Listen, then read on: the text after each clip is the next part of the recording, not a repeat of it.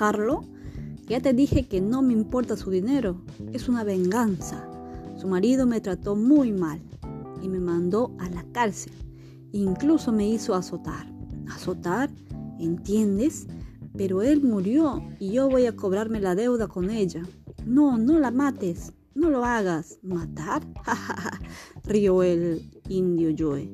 Primero que nada voy a atarla y voy a dejar que se muera de sed y de hambre como una sabandija. Por Dios, eso es... No hables. ¿Me vas a ayudar en esto? Y si no lo haces, te mato a ti también. ¿Entiendes? Sí, pero hagámoslo de una vez. Esperemos a que se apaguen las luces. Hook contuvo el aliento y dio un paso hacia atrás, y después otro y otro, con muchísimo cuidado. Una rama crujió bajo el pie, se quedó sin respirar y escuchó. No oía nada. Quietud absoluta. Después siguió, marcha atrás, hasta alejarse lo suficiente, y entonces corrió. Fue volando cuesta abajo hasta la casa del galés, golpeó la puerta, las cabezas del viejo y de sus dos hijos aparecieron en diferentes ventanas. ¿Qué escándalo es ese?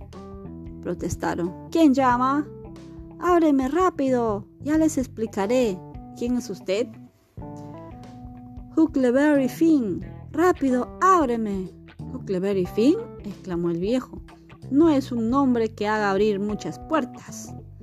Pero ábrele, muchachos, y veamos qué le pasa. Huckleberry explicó como pudo lo que acababa de ver y oír. Tres minutos después, el viejo y sus dos hijos estaban en lo alto del monte, con los rifles preparados. Hook los acompañó hasta ahí, se agachó tras una gran roca y se quedó escuchando. Silencio. Y después de pronto un disparo y un grito. Hook no esperó a, a saber detalles. Pegó un salto y salió corriendo monte abajo. Antes del alba, Hook volvió al monte y llamó suavemente a la puerta del, galés. Todos dormían, pero era un sueño ligero a causa de los, em, de, las, de los emocionantes sucesos de la noche anterior. Desde una ventana una voz gritó, ¿Quién es? Soy Hook Finn. Bienvenido. Siempre tendrás la puerta abierta en esta casa, muchacho. El galés hizo pasar a Hook. Le sirvieron el desayuno y le contaron que, al verlos llegar, los bandidos dispararon y escaparon. Por suerte, no les habían hecho daño el galés y sus hijos bajaron al pueblo y avisaron a la policía. Esa mañana, sin embargo, era otra la noticia que preocupaba al pueblo, la desaparición de Becky y Tom. Se interrogó a los niños y a los instructores que habían ido a la excursión. Todos decían que no habían notado si Tom y Becky estaban a bordo en el viaje de vuelta. Un muchacho señaló que tal vez aún estuvieran en la cueva. La madre de Becky se desmayó. La tía Polly se puso a llorar. La alarma corrió enseguida de boca a boca. Las campanas de la iglesia comenzaron a sonar. Todo el pueblo salió a la calle. Se prepararon caballos y botes y en media hora 200 hombres salieron en busca de los chicos. El pueblo esperaba ansioso las noticias. La señora de Thatcher y la tía Polly estaban como locas. El juez les mandaba mensajes desde la cueva para tranquilizarlas, pero no había motivos para hacerse demasiadas ilusiones. Todo lo que se supo fue que estaban registrando profundamente las profundidades remotas de la cueva, que jamás habían sido exploradas y que en un sitio muy lejos de donde iban habitualmente los turistas habían encontrado los nombres de Tom y Becky escritos sobre una roca. Tres días y tres noches pasaron con tanta lentitud que se volvieron abrumadores y al final el pueblo fue cayendo en un sopor sin esperanzas. Volvamos ahora a la cueva donde hemos dejado a Tom y a Becky. unos capítulos atrás. Ambos corrieron por los oscuros túneles subterráneos junto con los demás excursionistas, pero después se internaron por un pasadizo y siguieron adelante, charlando, sin notar que ya estaban bastante lejos de la entrada. Escribieron sus nombres en una roca y continuaron. Poco después llegaron a un lugar donde caía una corriente de agua. Tom investigó detrás de la pequeña cascada y descubrió una especie de escalera de rocas. Llamó a Becky y juntos treparon por allí.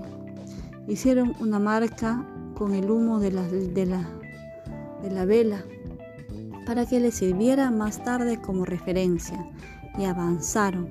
Fueron doblando hacia la derecha y hacia la izquierda mientras se hundían en las profundidades de la caverna. Hicieron otra marca y tomaron por una ruta lateral, buscando novedades para contar más tarde a los demás. Encontraron una gruta de cuyo techo colgaban grandes estalactitas brillantes. Luego siguieron por un túnel y fueron a parar a un maravilloso manantial. Sin embargo, había algo que hacía que el lugar no fuera tan maravilloso como parecía. Del techo colgaban cientos de murciélagos, asustados por el resplandor de las velas. Los bichos bajaron en grandes bandadas, chillando y arrojándose contra las luces. Tom agarró a Becky de la mano y ambos corrieron hasta la primera abertura que encontraron.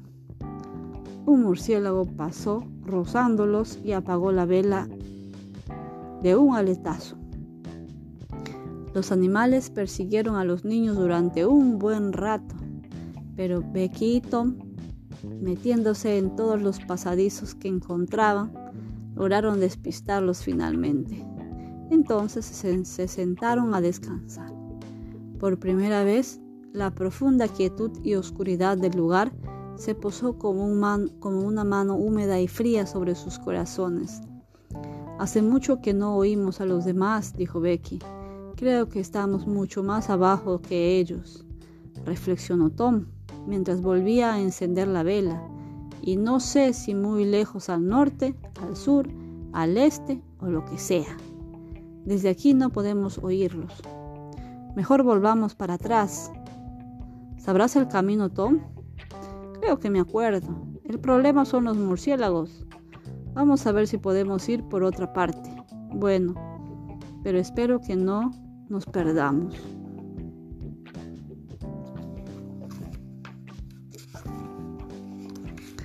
Caminaron largo rato en silencio.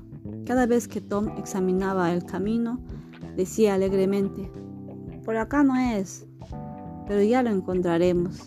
Sin embargo, Tenía cada vez menos confianza en sí mismo. Empezó a meterse por las galerías al azar, con la esperanza de encontrar el camino por casualidad. El miedo le apretaba el estómago. Becky no se separaba de él, luchando por contener las lágrimas, pero sin conseguirlo. Tom dijo al fin lloriqueando, no importan los murciélagos, volvamos por donde vinimos.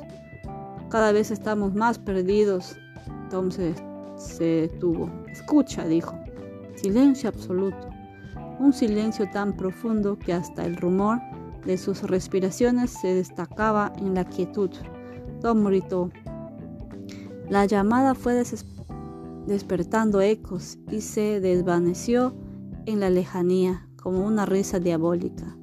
No vuelvas a hacer eso, Tom. Es horrible, exclamó Becky. Sí, Becky, pero tal vez así nos oigan. Y Tom volvió a gritar. Fue inútil. Al cabo de unos minutos, Becky dijo, Estamos perdidos, ya no saldremos nunca de este horror. Se dejó caer al suelo, llorando de una forma tan frenética que a Tom lo abrumó la idea de que Becky pudiera morirse o volverse loca. Se sentó a su lado, rodeándola con los brazos. Ella apoyaba la cabeza en su pecho. Tom se echó la culpa y se insultó en voz alta para haber, por haberla arrastrado a esa espantosa situación. Esto produjo mejor resultado. Ella prometió levantarse y seguirlo, con tal de que él no volviera a hablar de ese modo acerca de sí mismo.